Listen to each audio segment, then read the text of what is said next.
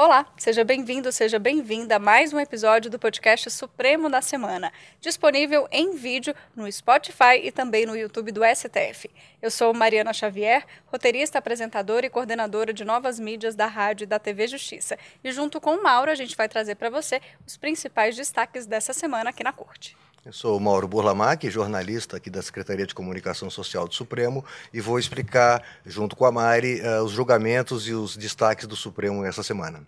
Mauro, antes da gente passar para a sessão plenária, né, que é o que todo mundo gosta de acompanhar aqui no nosso podcast, eu quero é, tratar aqui de dois temas. Primeira questão é que o STF firmou nessa semana um acordo com o TST, né, o Tribunal Superior do Trabalho, para compartilhar informações sobre as demandas repetitivas. E a ideia é justamente reduzir né, a litigiosidade e o trabalho repetitivo. Esse acordo aí prevê o intercâmbio de informações, dados, documentos e acessos a sistemas processuais, especialmente quanto a recursos extraordinários e extraordinários com agravo, que estão em andamento lá no TST e tem potencial de chegar aqui no STF.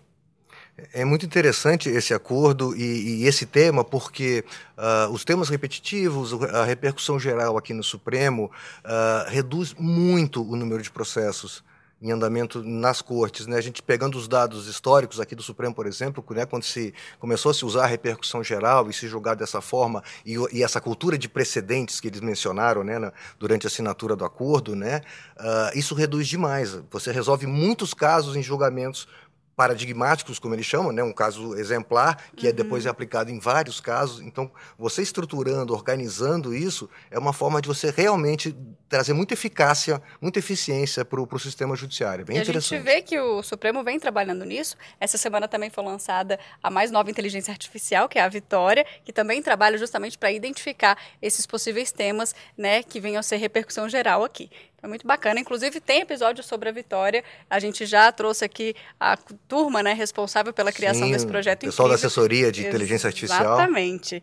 Então, é isso. Agora, outro assunto antes da gente entrar também na sessão, vale ressaltar que no início da quarta, da sessão plenária de quarta, o ministro Nunes Marques foi eleito para aquela vaga de ministro efetivo do Tribunal Superior Eleitoral, que foi aberta depois da aposentadoria do ministro Ricardo Lewandowski. Então, só relembra para a gente como é que é a composição do TSE, porque a gente sempre tem ministros aqui e lá, né, ocupando uma vaga.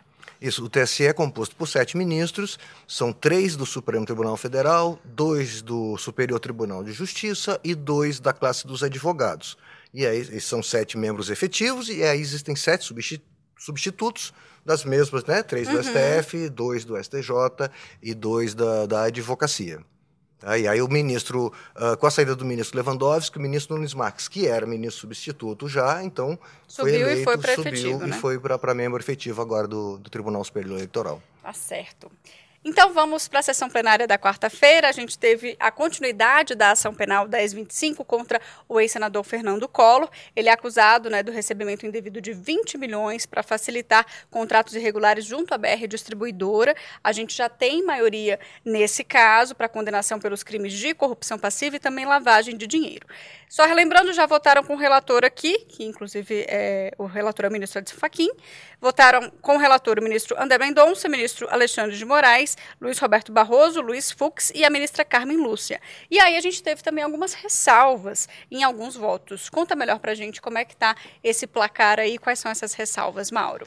Isso, Mari. Uh, como você bem disse, já para condenar tanto o ex-senador quanto os outros dois acusados, né, o Pedro Paulo Bergamaschi e o Luiz Amorim, já tem seis votos para condená-los por corrupção passiva e por lavagem de dinheiro. No caso da organização criminosa, que é a terceira acusação, uh, tem cinco votos já pela condenação do, do, dos três réus, mas o ministro André Mendonça apresentou uma, uma pequena diferença no voto dele, uh, em que ele eh, descaracteriza o crime de organização criminosa, porque para ele o que hoje no caso é uma associação criminosa diferença pequena, mas assim, uhum. a organização criminosa tem uma lei própria que trata dela e a associação criminosa é um crime previsto no Código Penal, acho que é artigo 288 do Código Penal. Então, assim, são crimes distintos, né, uhum. características distintas, penas distintas, então há uma pequena diferença. Então, por enquanto, a gente está com essa situação de seis votos para condenar por corrupção e por lavagem, e cinco votos para condenar por organização e um voto para condenar por associação criminosa.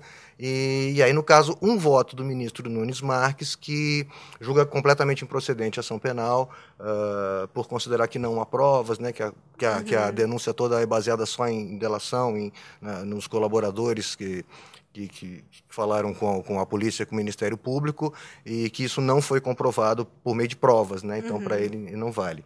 Mas então, vamos agora voltar, como eu sempre gosto de fazer. Uh, o ex-senador e ex-presidente da República é acusado de três crimes de corrupção passiva em, em, três situações diferentes, né, todas envolvendo a BR Distribuidora, uhum. onde o ex-senador tinha uma influência política na época muito forte, né, indicando nomes lá para a diretoria e para que isso depois facilitasse na, na assinatura trânsito, né? desses acordos, né, uhum. né, e recebendo é, valores indevidos né, para si, enfim para suas contas, que adiante é provado na lavagem de dinheiro que esse dinheiro acaba indo para as contas pessoais, pessoais, e das empresas do, do, do ex-senador. Né? Então eram três casos envolvendo a BR Distribuidora, um com a Derivados do Brasil, um com a FTC Cards Processamento e um com a UTC. Ministro Fachin, em seu voto, entendeu que nos dois primeiros casos, dessa Derivados do Brasil e da FTC Cards, não não, não, não conseguiram juntar provas, o Ministério Público, durante né? a ação penal, não conseguiu juntar provas que corroborasse o que foi dito na, na, nas delações. E aí a gente volta àquela situação que, baseado só em delação, não se pode uhum. condenar ninguém. Mas, no caso da UTC, eh, distribuidora, foram quatro, assinados, quatro acordos, eh, quatro contratos, desculpa, assinados, uh, o ministro entendeu que, nesse caso, sim, uh, houve participação do presidente, do, do ex-presidente Collor, do ex-senador Collor, né, e, e, que a influência política dele uh, ajudou na, na, na, construção desses, desses contratos, né, e aí ele cita, né, que teve documentos apreendidos, uh, teve trocas de e-mails, né, tudo demonstrando a influência, o conhecimento do ex-senador nessa relação da UTC com a BR Distribuidora. Então, isso teria corroborado as provas que vieram pela, pelas delações premiadas. Tá? Então, aí o ministro entendeu que houve sim o caso de o crime de corrupção passiva. É, a gente teve um voto aí do ministro com mais de 200 páginas, né? Foi. Mas a gente separou dois trechos. Eu vou pedir para soltar agora o primeiro trecho que fala sobre essa questão da corrupção passiva. Então, vamos ouvir o que, que o ministro disse a respeito disso. E no caso concreto, não há dúvida alguma do absoluto desrespeito aos princípios constitucionais de observância obrigatória pelos exercentes de função pública, sobre os quais não lhes foi otorgado qualquer limite transacional.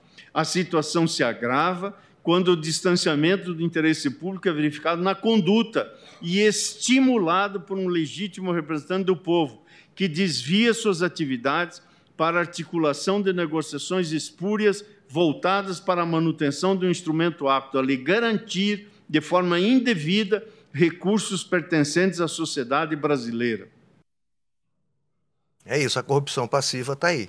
Né, demonstrado, o voto do ministro Fachin, então, foi nesse sentido de que, naquele caso da UTC, ficou comprovado que o ex-senador realmente agiu, né, contrário ao interesse público, basicamente no interesse pessoal, uhum. claro. Então, assim, ali ficou comprovado o, crime de corrupção passiva, né?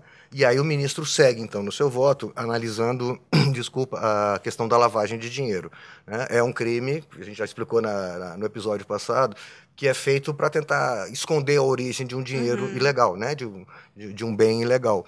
Então, no caso, o ministro disse que uh, depósitos nas contas pessoais do ex-senador, feitos em, em, quantias pequenas. 10 e 10 mil, né? Coisa abaixo de um valor que, que são 10 mil reais, uhum. isso, né? Que não precisa, não precisa passar pelo consol, Conselho de Controle de Atividades Financeiras. Não levanta suspeita, isso. então é um valor que acaba passando ali. Isso, valores acima de 10 mil, o COAF, que é, o nome, que é, é a sigla desse órgão, é, consegue detectar e aí você tem que explicar essa transação, a origem. a origem. No caso, ele fez diversos, diversos, dezenas de, de, de depósitos em valores pequenos que passaram né, despercebido do, do COAF. E, da mesma forma, depósito nas contas empresariais também das empresas do ex-senador lá em Alagoas também. É, e aí, de novo, o ministro cita uh, um laudo pericial da Polícia Federal, documentação também apreendida, uh, que corroborou, que confirmou o que foi uh, apresentado nas delações, nas colaborações premiadas. Então, de novo, ele entendeu que existem provas para condenar, então, pela lavagem de dinheiro, segundo, segundo o crime que estava sendo analisado. Né? E, por fim, aí onde aquela divergência uhum. pontual que a gente comentou, uh, o ministro Fachin entendeu né, que, que esse grupo se juntou, principalmente de 2010 a 2014, formou um grupo organizado, estruturado, né, com liderança, que no caso seria, obviamente, do, do ex-senador, uh, para praticar crimes junto à BR Distribuidora. E aí, então, ele acolheu também o pedido da PGR, né, a denúncia da PGR, uh, ah, com relação a esse crime de, de organização criminosa. Uhum. Esse é o voto do relator. E aí, no final, ele faz o que eles chamam de dosimetria da pena, dizer qual a pena que vai ser cumprida. Eles fazem uma análise em três uhum. fases, né? tudo com base na legislação, para chegar à pena final que cada réu tem que, eventualmente, se condenado, tem que cumprir. Né? Então, no voto, o ministro Edson Fachin condena o ex-senador Fernando Collor por corrupção passiva, lavagem de dinheiro e organização criminosa a uma pena total de 33 anos, 10 meses e 10 dias. Regime inicial fechado. Pedro Paulo Bergamassi, condenado por corrupção passiva e organização criminosa no voto do relator, a uma pena final de oito anos e um mês, regime inicial fechado. Uhum. E o Luiz Amorim, condenado por lavagem de dinheiro e organização criminosa, uma pena de 16 anos e 10 meses, regime inicial aberto uh, perda de bens e objetos da lavagem, né, do, do, dos crimes cometidos, interdição de Fernando Collor e Luiz Amorim para exercício de cargo público, e ainda condena, condena os réus ao pagamento de indenização por danos morais coletivos, uh, que foi arbitrado em 20 milhões. O valor da, que foi, então, eles têm que devolver aqueles 20 milhões, não podem ficar com ele, e pagam uma indenização no valor de 20 milhões uh, de forma solidária entre si. Né? Uh, então, esse é um retrato mais ou menos do voto do relator. Vamos fechar, então, essa explicação com mais um trechinho do ministro Edson Fachin. Atinge-se diretamente os valores previstos constitucionalmente como essenciais para a construção de uma sociedade livre, justa e solidária, bem como é ofendida a legítima expectativa de seus representados de que o mandato que lhe foi otorgado fosse exercido em conformidade com os princípios constitucionais que regem a administração pública. Tais circunstâncias são aptas a demonstrar, em meu modo de ver, o necessário nexo causal entre a conduta praticada pelos acusados e o dano moral coletivo ocasionado à sociedade brasileira, razão pela qual reputo configurados os pressupostos da responsabilidade civil que lhes obriga ao dever de indenizar nos termos do artigo 927 do Código Civil. E aí, Mauro, na semana que vem a gente ainda tem mais voto para ser ouvido, né? O julgamento ainda não foi finalizado. Temos maioria, mas ainda não foi finalizado. Isso, já votaram aí acompanhando o ministro André, como você comentou, o ministro André Mendonça, que tem essa pequena diferença com relação ao crime de organização criminosa, uhum. que eles né, caracteriza como associação criminosa. Ele também tem uma pequena é, diferença no voto com relação a essa indenização que o ministro acaba de falar. Ele arbitra é, é, para o ministro, para o ex-senador Collor em 13 milhões, para Pedro Paulo em 5 milhões e para e para Luiz, uh, Amorim. Luiz Amorim em 2 milhões, mas o Fernando Collor solidário com os outros, né? E aí tentou também uma, uma uhum. motivação para isso, né? Uh, então, esse é o voto do, André, do ministro André Mendonça, mas no geral, acompanhando no sentido da condenação. E aí acompanharam também os ministros Roberto Barroso, ministro Luiz Fux, ministra Carmen Lúcia, que inclusive faz uma menção interessante no voto dela, que ela comenta, falei agora há pouco, que os crimes teriam sido cometidos de 2010 a 2014. Uhum. E aí ela, num tom de desabafo, até durante a sessão, ela fala que lá pelo ano 2012 perdão, o Supremo estava, o plenário Supremo julgando o, a ação penal 470, a ação penal do mensalão, condenados vários políticos, várias autoridades por crimes de corrupção passiva, de lavagem de dinheiro, organização criminosa, os mesmos crimes que estão sendo aqui, né? É, o ex-senador está sendo condenado. Então, no momento em que o Supremo estava julgando aquele caso de uma grande repercussão nacional, esses crimes estavam sendo cometidos ao mesmo, mesmo tempo. tempo. Então, assim, ela, um tom de desabafo, ela lastimando, né, lamentando esse acontecimento, né. Então, assim, o voto da ministra Carmen Lúcia e aí suspenso o julgamento para ser retomado na quarta-feira, faltando votar os ministros Dias Toffoli, Gilmar Mendes e a presidente que aí vão se manifestar sobre se condenam ou não, né, uhum. uh, os três réus, e aí na sequência então para se discutir a questão da dosimetria da pena, né, a quantidade de pena que, se condenados, os réus vão ter que cumprir. Perfeito. Está explicado então. Vamos para o plenário virtual. No plenário virtual, a gente tem mais um bloco aí de denúncias, 245 denúncias aceitas é, relacionadas às pessoas envolvidas nos atos antidemocráticos do dia 8 de janeiro. Ah, isso está sendo dividido em vários blocos, toda semana a gente explica né, como é que está acontecendo, qual, como é que está sendo o processo.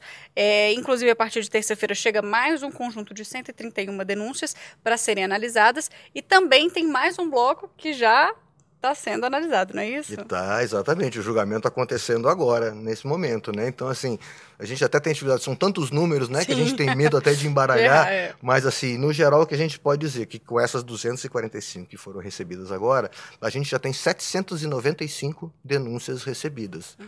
das 1.390, se não me engano, que foram o número de denúncias apresentadas pela Procuradoria-Geral da República, então 795 já foram recebidas.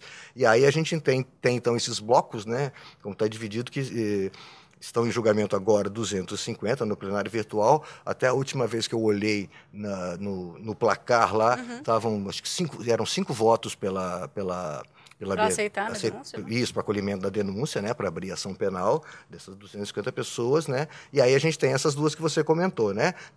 Ah, a que está acontecendo com a 250 denúncias, e no dia 23, ela acaba uhum. no dia 22, no dia 23 já se abre um novo, né, um novo bloco, bloco de julgamentos, que são, então, essas 131, 131 denúncias, todas no inquérito 49 e 21. São dois inquéritos, né, que, que, que, investigam crimes diferentes, pessoas diferentes, tá? E aí todas agora estão no inquérito 49 e 21. Então, assim, esse é um panorama rápido do que está acontecendo. tá certo. Bom, então vamos para as decisões individuais. Vamos falar sobre piso da enfermagem, depois da aprovação do fundo pelo Congresso Nacional, o fundo de 7,3 bilhões de reais, o ministro Luiz Roberto Barroso restabeleceu o piso salarial, salarial nacional de enfermeiros, técnicos, auxiliares de enfermagem, também parteiras. Mas ele fez a ressalva que esses valores devem ser pagos por estados, municípios e autarquias só com os, os limites né, dos recursos repassados pela União. E já para a iniciativa privada, a gente tem a possibilidade de negociação coletiva.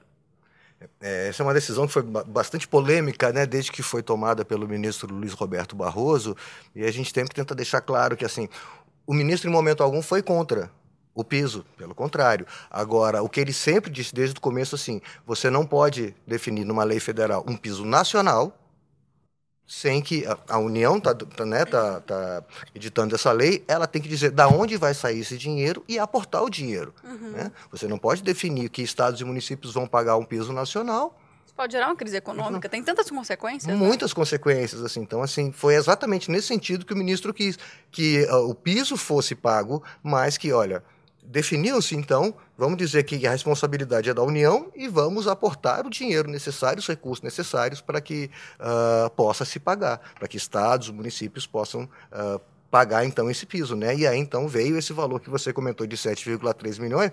E é engraçado, Mari, porque em algum momento eu estou uh, observando aqui, uhum. ele fala que esse valor sequer chega a pagar tudo que é necessário. Para ah, todos então. Para todos né? os profissionais da área pública, em municípios, nos estados e no Distrito uhum. Federal, que, segundo estudos que ele comenta, seriam necessários 10 milhões. Tá? Então, assim. É, 10 bilhões. 10 né? bilhões, me perdoa. 7,3 bilhões 7, autorizados. 7,3, é. e ele diz que há estudos que comprovam que seriam necessários mais de 10 bilhões. Então, assim, a importância uhum. disso, de você definir um piso nacional, é importantíssimo, uma carreira fundamental. Mas Vamos agir, então, como manda a lei, não é o que o Supremo diz, é o que a lei diz. Tanto que houve uma emenda constitucional determinando que, dizendo que a competência, eh, a responsabilidade era da União sobre esse valor. Mas não se disse de onde era o valor. Então, o ministro ainda não podia uh, uh, desbloquear, vamos dizer assim, né, o que estava suspenso. Quando veio agora a lei né, regulamentando a emenda constitucional e liberando o fundo, e né? liberando o fundo, aí pronto, aí o ministro imediatamente vem com essa decisão uh, liberando, tá? Mas aí com todas essas ressalvas que ele faz, a questão do, da, da, área privada que também, né, uh, tem que aplicar o piso, eh, ele deixa aberta a porta da negociação. Né? Que você não pode obrigar uma empresa privada a fazer um determinado pagamento, que você pode gerar aí demissão em massa, você pode gerar piora no serviço uhum. de saúde por falta de dinheiro para pagar. Então, assim, né, na área privada, ele mantém aberto a, a, o canal da negociação e aí fala, né, uma discussão também muito, muito usual aqui no Supremo, ele fala, no caso vai prevalecer o negociado sobre o legislado. Chegando-se a um acordo, as partes, né, eh, trabalhadores e empresas chegando a um acordo, ela vai prevalecer em relação ao que está legislado. E aí, com relação ao Estado, né, Estados, municípios e, e, e o Distrito Federal, ele coloca uma série de, de, de né, detalhes que precisam ser seguidos, quando isso passa a valer, né, uh, uh, o pagamento desse piso, porque aí o, a União vai ter que repassar esses valores para estados e municípios e a né, partir daí, então, isso poder chegar uh, o pagamento para os profissionais. Né? Já na área privada, ele pede que isso passe a valer a partir de 1 de julho.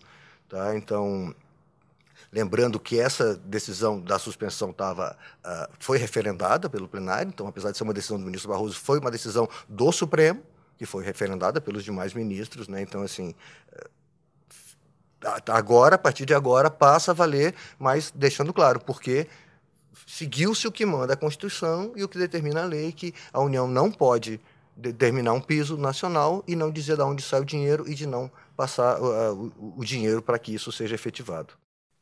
Perfeito, Mauro. Vamos então para mais uma decisão monocrática do ministro Edson Fachin, que extinguiu as penas privativas de liberdade do ex-deputado Paulo Maluf nas ações penais 863 e 968. O ministro considerou que, por né, Paulo Maluf já ter mais de 90 anos, ter cumprido mais de um terço da pena, ele se enquadra nas exigências para a concessão do indulto natalino. Queria que você explicasse um pouquinho melhor desse indulto, né? Quando que esse indulto é, começou a valer? Foi nesse governo? Foi no governo passado? Explica melhor para a gente. Esse indulto é do governo passado, o então presidente Jair Bolsonaro que editou o decreto 11302 de 2022, né? É, o indulto natalino, a gente discutiu recentemente aqui num outro episódio a questão do indulto ao ex-deputado, né, Daniel Silveira e considerou-se inconstitucional. Aqui, no caso, é um decreto, esse sim, é, com interesse público, uh, não é... Vários pré-requisitos, né? Vários pré-requisitos, não é voltado para uma pessoa ou para outra pessoa. Então, assim, requisitos que, se atendidos, né, são listados no decreto, que, se atendidos, o, o, o, sentenciado, o, o, preso, pode então receber o benefício desse indulto. Então, o que aconteceu no caso do ex-deputado Paulo Maluf, ex-governador de São Paulo, ex-prefeito, uma pessoa uhum. pública uh, bem conhecida no país, é, ele atingiu Uh, ele alcançou os requisitos que estavam nesse indulto do, do, então presidente Jair Bolsonaro, questão da idade, a quantidade de pena, já tinha cumprido mais de 10 anos de pena, uhum. Um terço da As pena. penas né? das duas ações. É, aqui o ministro fala, né? A pena nas duas ações soma 10 meses. E vamos ver aqui se ele fala o quanto. Ele já tinha cumprido mais de um terço dessa uhum. pena de 10 anos, né? Já estava na, na, na, cadeia. Então, ele. Se enquadrou ali. Se né? enquadrando né? nisso, né? O ministro entendeu que a PGR concordou com, com a concessão do benefício, a própria. Esse pedido a, veio da defesa, é bom a gente falar isso também. A defesa né? fez o pedido, já tinha feito outras vezes, tinham sido negado, porque ainda não tinham sido uh, atendidos esses requisitos que estão no decreto. Quando foi atendido, o ministro, então, né, não, não teve como deixar de atender realmente. Seguindo a lei, como sempre, né? Sempre. E é, a Constituição. E a Constituição. É, mais uma decisão, o ministro Gilmar Mendes liberou a exibição do programa Linha Direta, dessa quinta-feira agora da Globo, sobre a morte do menino Henri Borel. É, para você lembrar, você que está ouvindo ou vendo a gente, para a gente contextualizar, os acusados pela morte do menino Henry são a mãe, a Monique Medeiros, e o padrasto, o Dr. Jairinho, que era vereador na época. Inclusive, foi a defesa dele que entrou com um pedido na Justiça do Rio para que o programa não fosse exibido. A Justiça concedeu essa proibição e aí a Globo recorreu aqui ao STF e agora a gente tem a liberação do programa. Queria saber, Mauro, quais foram os argumentos que o ministro Gilmar Mendes usou nesse voto. É, porque a gente, só para ver, eu estava olhando aqui, os argumentos da defesa era de que a, a, a transmissão desse, desse programa poderia influenciar né? Uh, os jurados que, vi, que, enfim, que vão julgar o caso, né? É quando é porque ele, esse caso vai para o tribunal do júri, vai né? para o tribunal de júri, claro. E aí isso poderia de alguma forma uh, influenciar. influenciar. esses jurados, né? Mas o ministro Gilmar Mendes entende que na verdade o, o, a decisão do TJ lá do é Rio de Janeiro, né? Uhum, isso, do TJ do Rio de Janeiro ofende o que foi decidido, desrespeita o que foi decidido na decisão do Supremo, na DPF 130 que é da liberdade de expressão, eh, em que o, o Supremo entendeu que não pode haver censura prévia. Tá? Então, assim, a liberdade tem que ser dada e o judiciário aí passa a ter um papel de, eventualmente, havendo alguma ofensa numa publicação, num programa televisivo, quando é um caso, como é o caso aqui, uhum. uh, o, o, Supremo, o Judiciário, pode agir para aparar eventuais arestas, problemas que têm acontecido, mas você não pode previamente, previamente censurar, censurar né? alguma coisa, desde que, claro, tirando aquele, aqueles casos de que, que uh, atos contrários à democracia, como uhum. a gente uhum. tem, tem, visto aqui sendo julgados, o caso do Daniel Silveira, dizer, atos que são contra a democracia, atos que são contra o Estado democrático, contra as instituições, dizer, atos terroristas, fora desse leque de, de, de, de, crimes, na verdade, a liberdade de expressão é um, é um preceito fundamental na Constituição que tem que ser seguido. Então, o ministro entendeu que, no caso, né, uh, o a justiça, pode... a justiça não poderia uhum. ter bloqueado, o programa né, foi ao ar, foi ao ar na quinta-feira, quinta né, exatamente, né? E aí, havendo algum problema, que a defesa volte a recorrer, questionando o que for de direito, o que, o que achar de direito, e a justiça então vai analisar, mas nunca deixar é, calar a boca né, da imprensa e dos veículos de comunicação. É isso. Vamos então falar do que vem por aí. Na semana que vem, na quarta-feira, a gente já adiantou que vai né? A gente vai ter mais votos sobre o julgamento do Collor. É, temos também, várias, na verdade, vários né, temas interessantes na pauta. Marcos Silva da internet, você comentou aqui antes nos bastidores comigo que tem mais um interessante, não estou me recordando qual é. É uma semana que deveria valer um, um semestre de tantos julgamentos interessantes que tem pautados. É, a gente sempre lembra vai, isso. Exato. A gente sempre lembra que o que está pautado são previsões, possibilidades, enfim. Né? Mas depende de, do desenrolar dos fatos. Mas a gente tem, na, tem sessão da turma na terça-feira. É e aí já tem um julgamento interessante que, que trata da possibilidade de Tribunal de Contas analisar a constitucionalidade de lei municipal. É um tema né, interessante que vai estar na segunda turma na terça-feira. Aí na quarta-feira, sequência do julgamento da ação penal. Mas na pauta consta né, uh, questões interessantes. Juiz das garantias, segue na pauta, relatado pelo ministro Luiz Fux. O recurso que trata da descriminalização das, uh, das drogas para uso pessoal, também um tema bastante Sim. polêmico, bastante interessante. E ainda duas reclamações, o ministro Faquim relatou, se não me engano, que tratam da questão do empate em reclamações sobre matéria eh, penal, se se espera um novo, se espera o ministro ausente na sessão que não votou, ou se, enfim, a, a, decisão tem que prevalecer favorável ao réu. Então, assim, isso tudo no plenário na quarta-feira. Plenário físico. Plenário físico. Na quinta-feira a gente tem matéria trabalhista que fala de uma questão de danos morais indiretos, né? A fixação de valores máximos para pagamento de, de, danos morais indiretos na seara trabalhista, que é um tema também interessante, porque você, enfim, você fixando ali um limite, não se consegue mais né, um valor acima daquilo, e isso tem gerado bastante polêmica também. E ainda ações que tratam do novo Código Florestal. Então, isso plenário físico da quarta e quinta-feira, pelo menos de, de previsões de julgamento, assim, está bem...